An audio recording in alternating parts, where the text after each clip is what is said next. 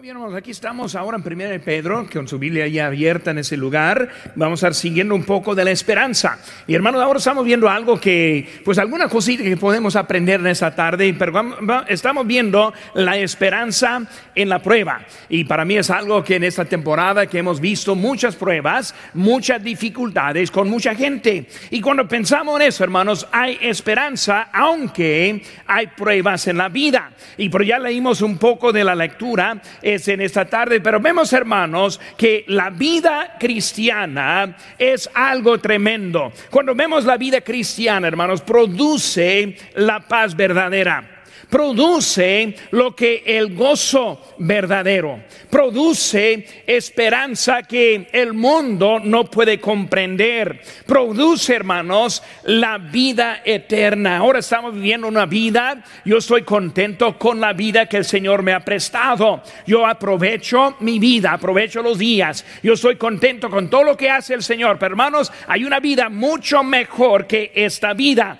Y es una vida eterna, sin la presencia del pecado, sin la presencia de enfermedades, sin la presencia de la muerte. Por eso yo estoy esperando ese tiempo y por toda la eternidad. Hermanos, la vida también produce la vida en abundancia. Quiero que veamos rápidamente, hermanos, aquí estamos en Juan capítulo 10. Vean conmigo, hermanos, algo importante que quiero que veamos en este momento. Aquí en Juan capítulo 10, Versículo número, 9, versículo número 10 dice, el ladrón no viene sino para hurtar y matar y destruir. Luego dice, yo, hablando Cristo, he venido para que tengan vida y para que la tengan en abundancia. ¿Cómo es la vida en abundancia. Cuando pensamos en la vida en abundancia, hay algunos que igualan esa abundancia como un tipo de prosperidad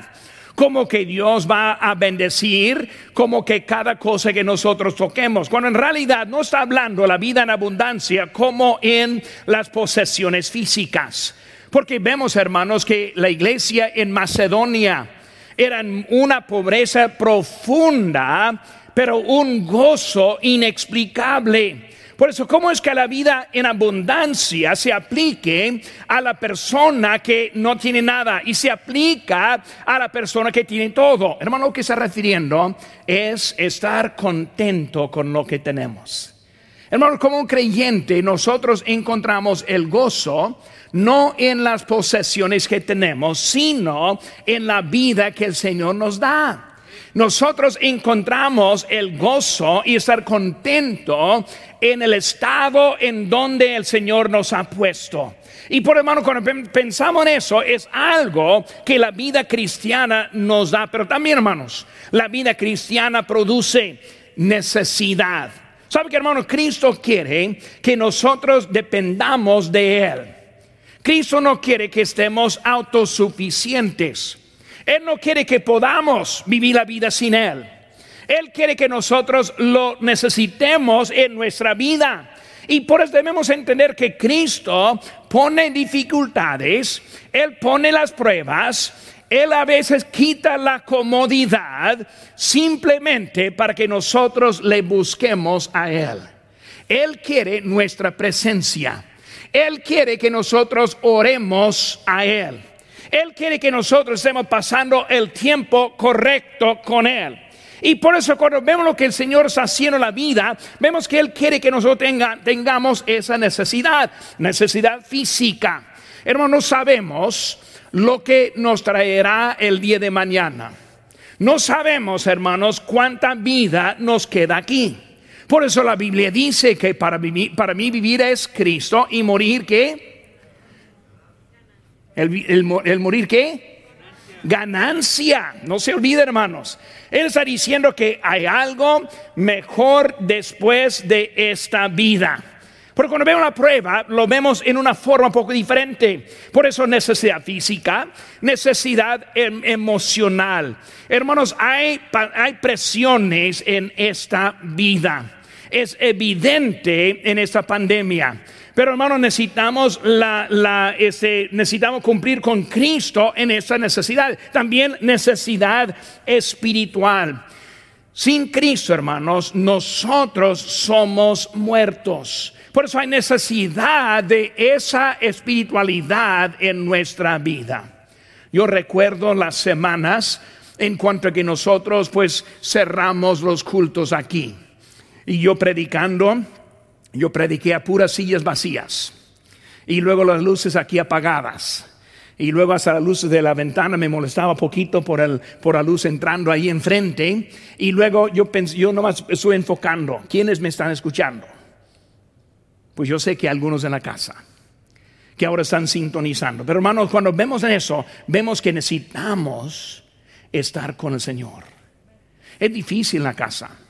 Yo de ver, hermano, que después del culto domingo, yo en la casa también viendo el mensaje que acabé de predicar y lo estuve viendo de nuevo. Y luego, pues yo salí casi deprimido después del día domingo. ¿Por qué? Porque no tuve la presencia de los hermanos.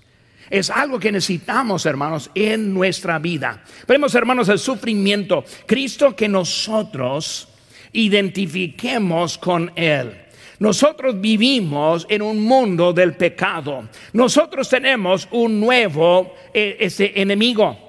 Ah, hasta que hay una promesa en la Biblia que dice en 2 Timoteo 3:12, y también todos los que quieren vivir piadosamente en Cristo Jesús padecerán persecución. Es una promesa de lo que queremos. Pero muchas veces pensamos, pero pastor, no quiero vivir en necesidad. No quiero vivir en sufrimiento. Y saben que hermanos, hay unos que no van a sufrir. Hay unos que no sufrirán. Hay unos que dicen, si es algo difícil, ahí me voy.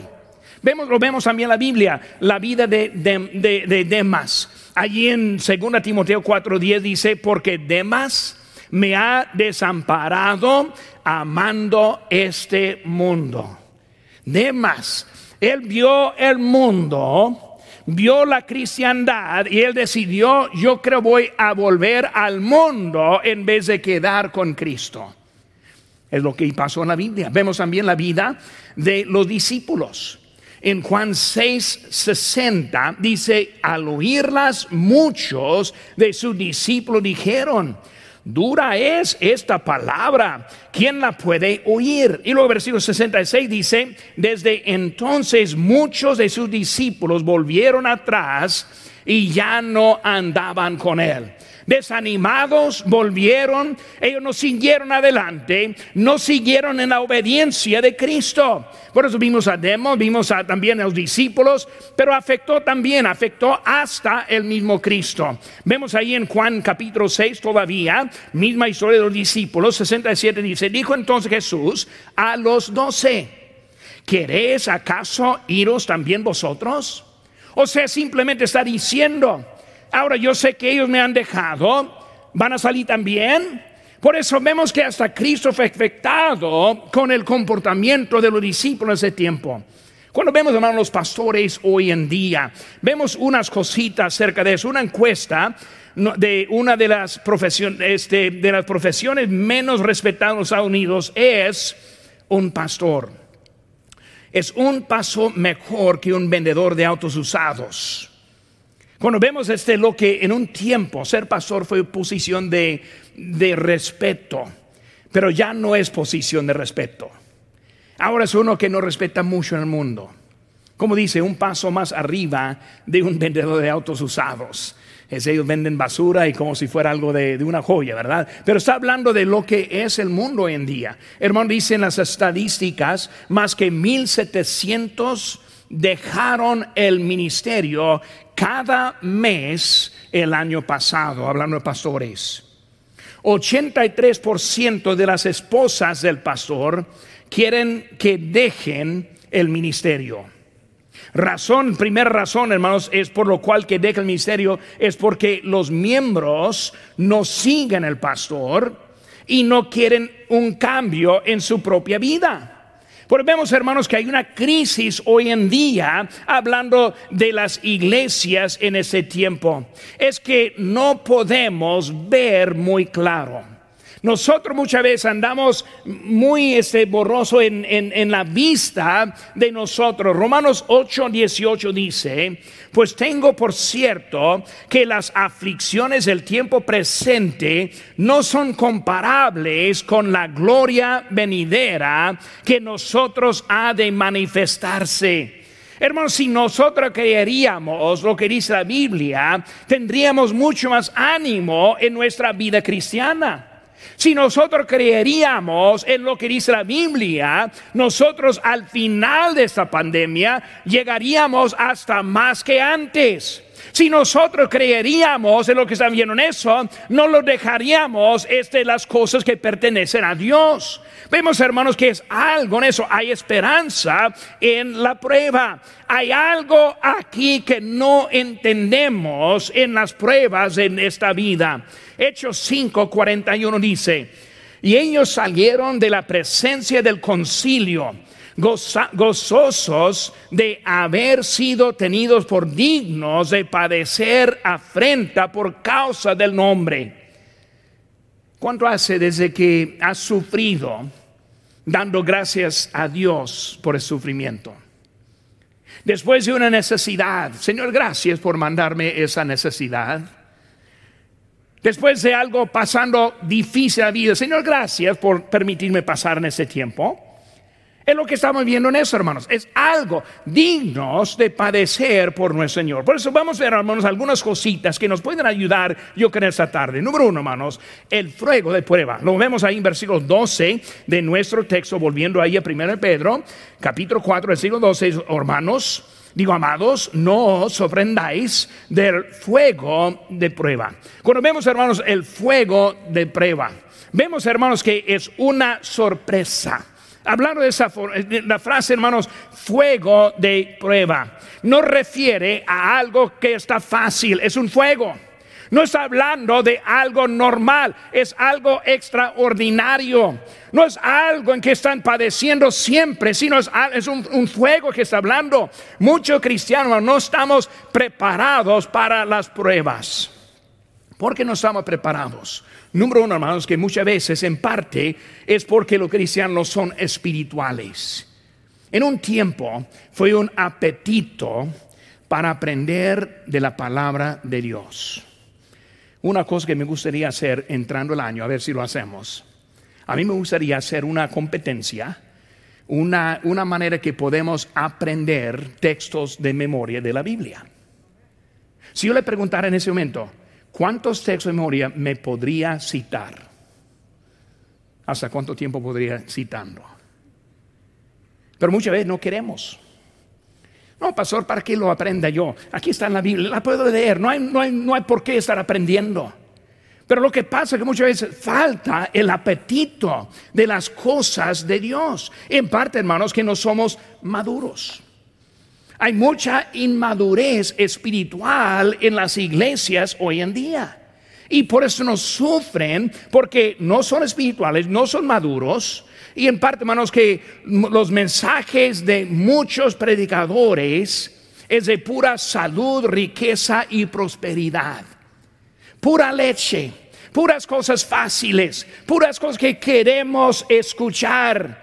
Y muchas veces perdemos mucho porque no estamos aprendiendo cómo vivir la vida cristiana. Queremos igualar obediencia con la falta de prueba. Y hermanos, eso no es cierto bíblicamente. ¿Cuántas veces escuchamos? Vemos a alguien en prueba y pensamos, ah, ese hombre, ese hermano está desobediente, Dios le está castigando. Y puede ser que sí, pero no puede ser que no. Porque también Dios manda las pruebas hasta los obedientes también. ¿Cuál es el ejemplo principal? Pues el ejemplo principal es Cristo Jesús, quien sufrió por nosotros, quien fue a la cruz de su propia voluntad. ¿Cuál es otro ejemplo? Las vidas de los discípulos quien cada uno murió la muerte de un mártir, no una muerte fácil, sino una muy difícil. Pero vemos, hermanos, que es algo que vemos en la vida.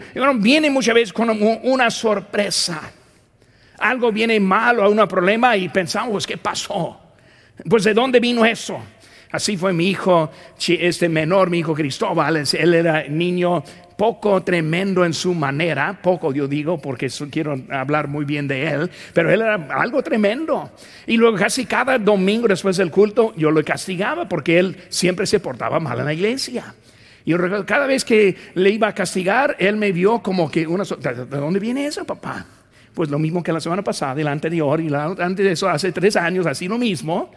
Y muchas veces vemos en eso, cuando viene algo, pensamos que ¿qué, pasó en eso? Vemos, hermano, otra palabra aquí en ese versículo 12, está hablando de sobrevenida. Lo vemos muchas veces, es como una casualidad. Viene esta pandemia y pensamos que es culpa de China. Es culpa de Trump. Él, él tiene culpa de todo. Y por muchas veces lo vemos como una casualidad, no entendiendo que es Dios quien lo permitió en nuestra vida. Es Dios quien lo puso en su vida para este momento. Y por eso en vez de entenderlo es algo sobrevenida. Es como si Dios no tuviera control en este mundo no entendemos que hay un propósito en todo lo que pasa en nuestra vida. Texto famoso. Y sabemos a los que aman a Dios, todas las cosas les ayudan a bien, a bien. Esto es, a los que conforme su propósito son llamados. Todas las cosas. No lo bueno, a veces lo malo. No lo fácil, a veces lo difícil nuestra conducta, hermanos, muestra si lo creemos o no. Nuestra actitud demuestra si estamos de acuerdo con lo que Dios está haciendo o no.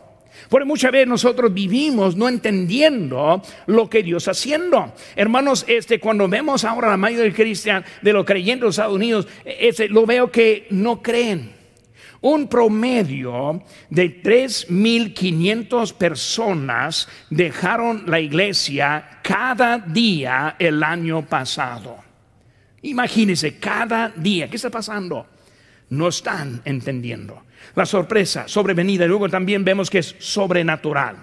Sobrenatural, una cosa extraña como algo sobrenatural. Hermanos, algo no, no, natural, algo raro, porque muchas veces no entendemos lo que la Biblia nos está hablando.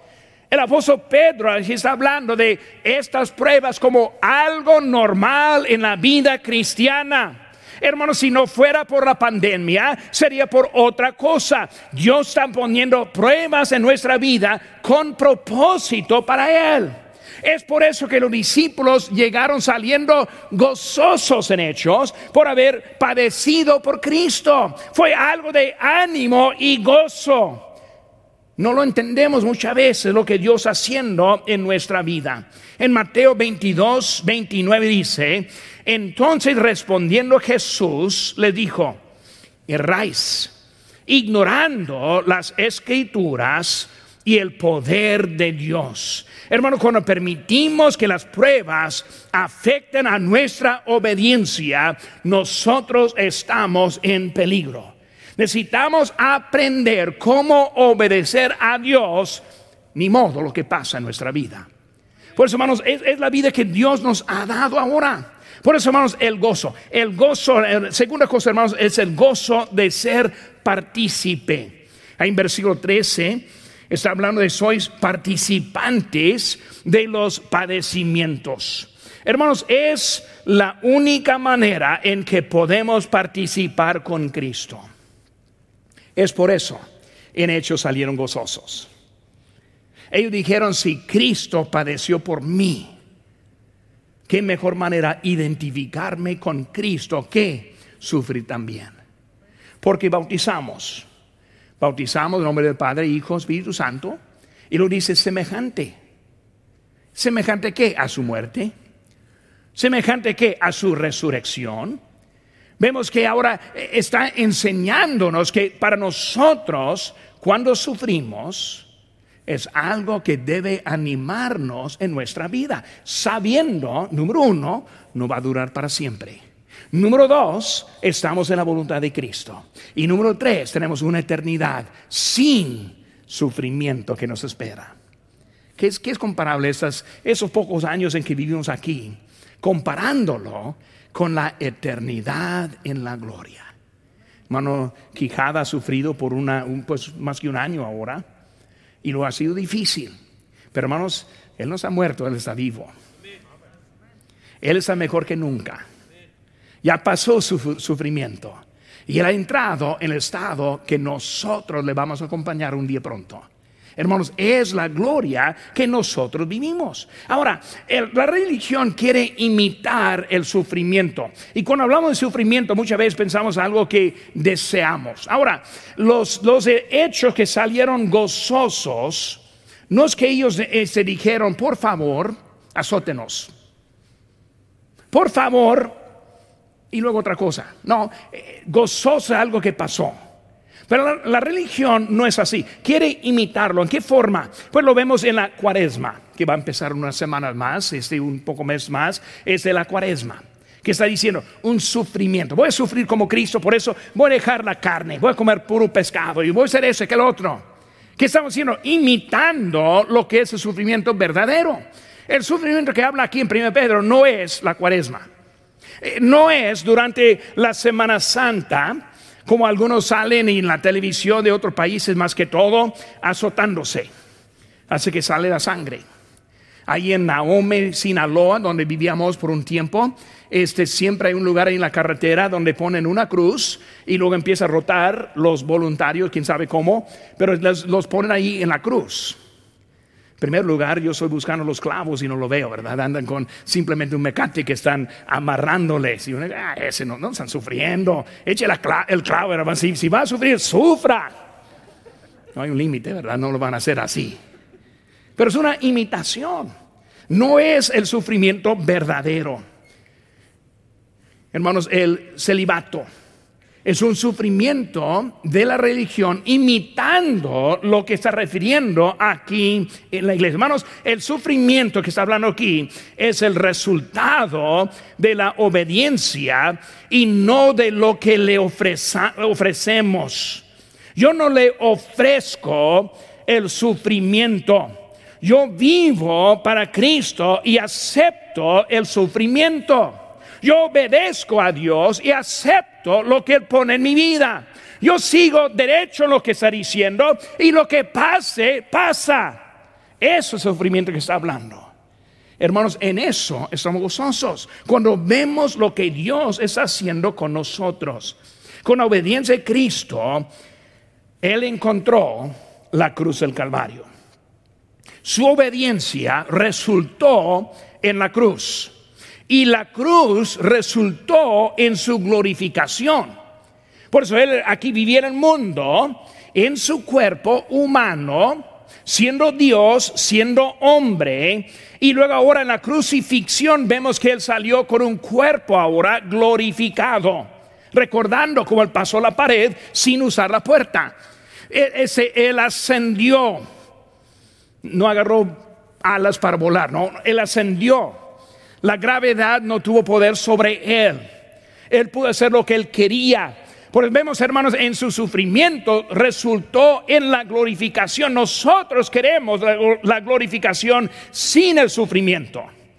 Pedimos a Dios que Él cumpla para que no pasemos por problemas en nuestra vida, ignorando que Dios los quiere usar para nuestro bien en nuestra vida. Él ahora está mostrándolo en su propia vida. Hermanos, con nuestra obediencia, nosotros encontramos el sufrimiento. Escuchen bien, en Lucas 9:23 dice, y decía a todos, a todos, si alguno quiere venir en pos de mí, ya sabemos, niéguese a sí mismo. Eso está duro. Probablemente lo más difícil es negar. Está pasando la chuleta. lo voy a dejar. El pavo sí, pero el chuleta no. Niéguese. Niéguese. Cuando queremos hacer cosas y no lo hacemos. Negándonos. Y luego dice enseguida, tome no la cruz, sino su cruz Cristo sufrió en la cruz. Los pobres que ponen ahí Mecate, ellos no, están sufriendo nada, pero están en la cruz equivocada. Esa cruz pertenecía a Cristo. Nosotros seremos nuestra propia cruz.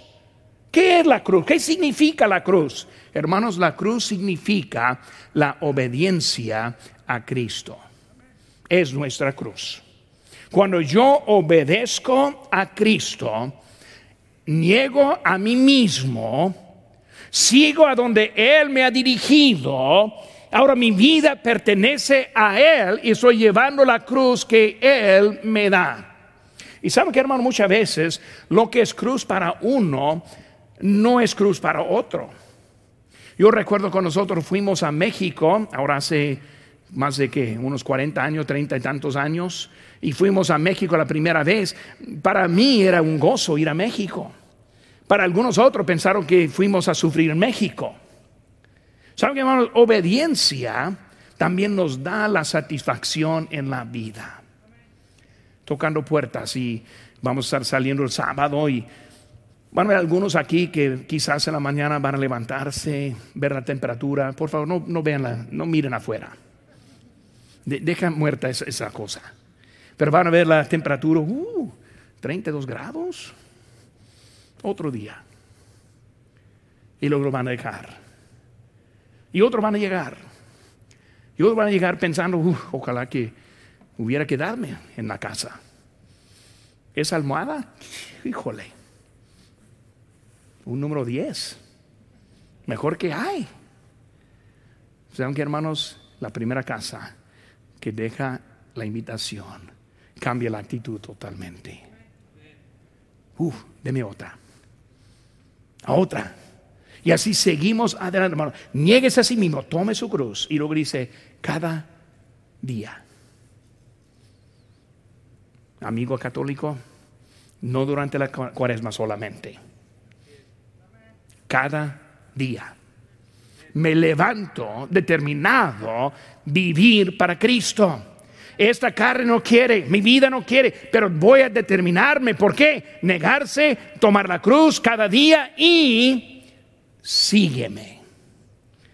Aquí es el cristiano del siglo XXI. Yo sigo a Cristo a mi manera. Yo sigo a Cristo como me conviene. Yo sigo a Cristo hasta el punto que no me guste. Y cuando no nos guste, pues dejamos al lado. Pero Cristo dice la forma para poder seguirle es así, hermanos. No hay compañerismo con Cristo cuando huimos del sufrimiento. No hay tiempo bonito con Cristo cuando evitamos eh, eh, las cosas que no queremos hacer. Necesitamos obedecer a Cristo para encontrar ese compañero con Él. El sufrimiento, hermanos, también produce el conocimiento. El conocimiento necesario para poder responder correctamente. Muchos no saben cómo responder cuando vienen los obstáculos en la vida porque nunca aprendieron cómo seguir sin los obstáculos. No más están siguiendo la onda en que Cristo está, está lo que piensa que es el cristianismo. Hermanos, muchos no saben, no saben porque no entienden lo que dice la palabra de Dios. No aplican las promesas porque no entienden los, los requisitos. Hermanos, el sufrimiento produce el conocimiento. El sufrimiento y la gloria están juntos. Cuando Cristo habló, él habló algo curiosamente. Vemos aquí, hermanos, en Juan 17.1. Dice, estas cosas habló Jesús y levantando los ojos al cielo dijo, Padre, la hora ha llegado, glorifica a tu Hijo, para que también tu Hijo te glorifique a ti. Ahora, con él hizo esa oración, es tiempo, la hora ha llegado, glorifique. Está hablando de la cruz. La cruz, lleno de sangre corona de espino, desnudo, glorificado, clavado, la lanza, golpeado, escupido, glorificado, pasó por algo para llegar a otro nivel. Cuando Él llegó a la resurrección, pasó ese tiempo. Ahora no solo Él, sino ahora los que por su sangre está salvando. Con su la cruz, hermanos, Él pensó en nosotros. Sí vale la pena. Porque hay muchos que van a llegar a mi presencia. Hay muchos que van a ir al cielo. Hay muchos que van a estar con Él. Por eso Él sufrió por nosotros para su glorificación. Para hacer glorificación, Él tuvo que hacer lo que fue requerido. Es la manera, hermanos, para conocerle a Cristo. Filipenses 3:10 dice, a fin de conocerle y el poder de su resurrección y la participación de sus padecimientos, llegando a ser semejante a Él en su muerte. Hermanos, conociéndole, le conocemos en el sufrimiento. Y la verdad, hermanos, que nosotros no sabemos mucho del sufrimiento. En ese momento hay niños en ese mundo muriéndose de hambre. Hay padres sepultando a sus hijos.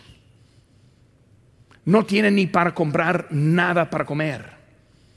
Sufren. Nosotros no sabemos nada de eso.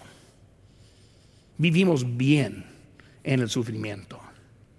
Pero sufrimiento, hermanos, es obedecer a Cristo hasta donde Él quiera. Sufrimiento significa compañerismo, produce el conocimiento y también, hermano, sufrimiento nos da la capacidad de glorificar a su nombre. Versículo 14.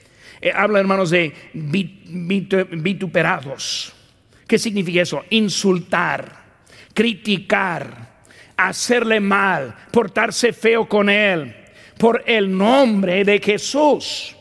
Por hermanos, es de nosotros cuando vivimos, a veces sufrimos insultos, a veces tocando puertas. No lo vamos a hacer, no se preocupen, vamos simplemente a dejar invitación, pero a veces tocando puerta alguien le insulta. Una puerta cerrada, para que me moleste, porque está aquí otra vez. Hay que sufrir, hay que dejarlo. Hermanos, este está hablando de algo en su nombre, por el nombre de Jesús, por vivir una vida justa y correcta por vivir una vida obediente. Dice la Biblia que bienaventurados somos los que sufrimos. Es la manera, hermanos, que nosotros sentimos cuando estamos en obediencia. Es algo que nosotros somos este, dignos para, para sufrir siendo cristianos. Obediencia tiene sus consecuencias, pero hermanos, también la desobediencia tiene sus consecuencias. Yo prefiero las consecuencias de la obediencia que la desobediencia. Por la Biblia nos dice que Él castiga al desobediente. Si somos hijos, nos va a castigar. Por eso, vamos a sufrir. Sufrir en la obediencia, sufrir en la desobediencia. Debemos escoger la obediencia. Hijo, si me obedeces, si vas a estar trabajando, llevando la basura a la calle, va a estar limpiando el piso, trapeando, va a estar arreglando la mesa, arreglando esto. Es sufrimiento, pero mejor que la desobediencia. Por eso, hermanos, nosotros debemos aprender cómo sufrir bien para Dios. Ahora, eh, número tres, hermanos, la realidad del padecimiento. La realidad del padecimiento. Vemos, hermanos, aquí en versículo 15, está diciendo aquí, así que ninguno de vosotros padecemos padezca, digo, como homicida o ladrón o malhechor o por entremeterse en lo ajeno. Cuando hablamos de sufrimiento, vemos la realidad, la fuente del sufrimiento. Hermano, sufrimiento es parte de la vida. Está hablando de sufrir por Cristo. Aquí pone una pausa. No sufrimos como homicida. ¿Cómo sufre el homicida? Pues vamos a ir a visitar la prisión después del culto. Invitarles afuera para ir a, comer en In and Out. No, no pueden, porque están sufriendo. Nosotros muchas veces pensamos, no quiero sufrir, pero no entendemos que la vida sin Cristo también tiene sufrimiento. No entendemos la realidad del padecimiento. Y por eso dice homicida, ladrón, malhechor, recordando el malhechor en la cruz del Calvario. Por eso, hermanos, estamos hablando de entremeterse, o sea, perder amistades o tener amistades de mal lugar. A ver, pensamos, hermano, que solo los cristianos sufren cuando este mundo está lleno de sufrimiento. Porque pueden sufrir para Cristo o sufrir sin Cristo. Muchas veces no, lo vemos así. Pensamos, no, los que son, no son Cristo, son los que viven en las mansiones y esa mansión que está en el cerro cuando están la 14 yendo para Los Ángeles, esa casa que yo quiero tener algún día. Y esa es la vida del mundo. No, hermanos, es una, una vida falsa.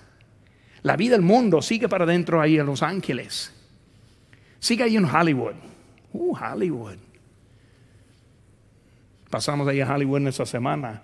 No les puedo contar lo que vimos aquí en una, un culto público. Ah, qué suave ese lugar. No, no tan suave, hermanos. El mundo sí sufre. Vemos, hermanos, la vergüenza, versículo 16. Pero si alguno padece como cristianos, no se avergüence sino glorifica a Dios. Como Pedro, él sabía de lo que estuvo hablando. Cuando él llegó a Cristo y miró y vio a Cristo sufriendo y él negándole, le dio vergüenza. Él salió huyéndose de la vergüenza que tuvo. Como creyente, hermano, dice la Biblia en Romanos 1.16, porque no me avergüenzo del Evangelio, porque es poder de Dios para salvación todo aquel que crea, el judío primeramente, también el griego. Sufrimiento, hermanos, es una prueba en obediencia o en la desobediencia. Es una prueba que este mundo genera. ¿Por qué? Porque este mundo tiene pecado y el pecado pasó sufrimiento para todos. Por eso su decisión. Sufre en obediencia o sufre en desobediencia. Sufre con Cristo o sufre en el mundo. Vemos que el sufrimiento es parte y modo lo que está pasando. Es la realidad en eso. Sufrimiento pacificar. Por eso, hermanos, hemos visto el fuego de la prueba el gozo de ser partícipe, la realidad del padecimiento, últimamente hermanos, el compromiso con propósito. Vemos aquí hermanos en capítulo 4, versículo 19 dice, de modo que los que padecen según la voluntad de Dios encomienden sus almas al fiel Creador y hagan el bien. Por eso, hermanos, el compromiso con propósito. Vemos, hermanos, que Pedro está hablando de sufrimiento y ahora termina hablando de cómo está su compromiso. Su compromiso le va a llegar hasta el cielo. Por eso él está diciendo, apóstol Pablo, que no debemos guardar los tesoros aquí sino que debemos mandarlos más allá. Por eso Cristo está diciendo cómo podemos llegar ese con Él. Vemos la voluntad de Cristo. Cristo es la diferencia. Cuando hablamos de que necesitamos es de Cristo, de modo que si alguno está en Cristo, nueva criatura es. Las cosas viejas pasaron de aquí, todas son hechas nuevas. La clave es Cristo. La nueva vida en Cristo. La vida cambiada en su totalidad. Es lo que Cristo hace en nosotros. Y hermano, para nosotros, el sufrimiento ni el sufrimiento en hechos saliendo. Gloria a Dios. Gloria a Dios que sufrimos. ¿Saben que hermanos? En el mundo no, no, no están contentos. Yendo a Hollywood esta semana. Yendo ahí para abajo en la cuarentena y con nosotros estuvimos cerrados en la casa. ¿Recuerda ese tiempo? En nuestra casa, Marta y yo hablando ahí, ahí en la casa. Pero yo pensando en los departamentos de una recámara con 500 pies o 400 pies cuadrados, con seis hijos, vecino gritando al otro lado de la pared, el otro lado disparando. No, no estoy sufriendo. El mundo sufre. Cuando estamos en obediencia, el sufrimiento ni parece como sufrimiento. fuimos a México, viviendo en la sierra. No tuvimos ni un McDonald's cercas. Imagínense, sufriendo. ¿Cómo lo pueden aguantar? No, fuimos a la sierra, comimos tortillas de maíz, frijoles, comida. El mundo piensa que está sufriendo, no estamos sufriendo. Estamos bien, estamos contentos. Voluntad de Cristo. Luego, almas para el Creador. Almas para el Creador. Recordando la semana pasada, un hermano que nosotros, él vino ya salvo, pero totalmente en desobediencia y en ahí en San Elisario él arregló su vida viviendo con su mujer y les casamos, le bauticé, se metió en la iglesia, su vida cambiada, falleció la semana pasada y me da gozo que estuvimos, estuvimos ahí en ese momento de su vida. Esa historia se repita vez tras vez tras vez. Nosotros podemos ver almas para Cristo lo voy a ver otra vez. Un día en la gloria yo lo voy a encontrar. Hermanos, algo que es, glorioso en eso es el propósito. Y luego, hermanos, todo eso está bajo el cuidado de Dios. Dice ahí al final del versículo 19, y hagan el bien. Bajo el cuidado de Dios. Hermanos, hacemos bien. En la obediencia de Cristo siempre hacemos bien.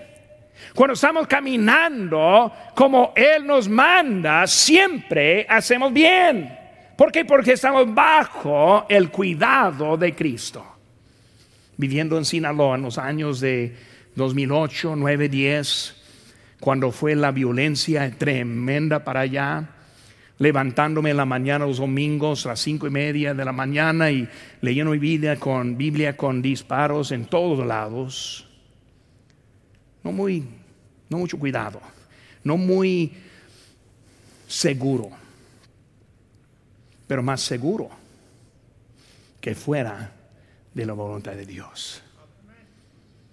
No hay mejor lugar que el centro de su voluntad.